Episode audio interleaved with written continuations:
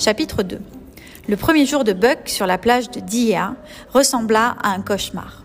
Chaque heure fut remplie d'émotions fortes et de surprises. On l'avait arraché soudainement à la civilisation et jeté au cœur du monde originel.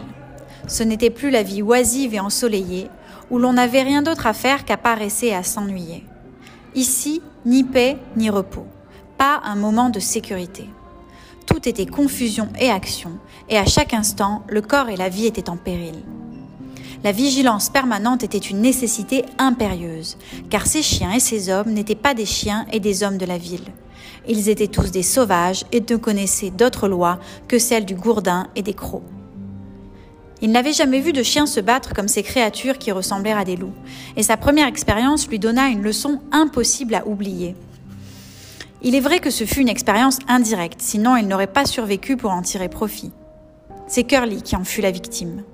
Il campait près du magasin de bois lorsque, fidèle à sa manière amicale, elle fit des avances à un husky qui avait la taille d'un loup adulte, mais n'était pas moitié aussi grand qu'elle.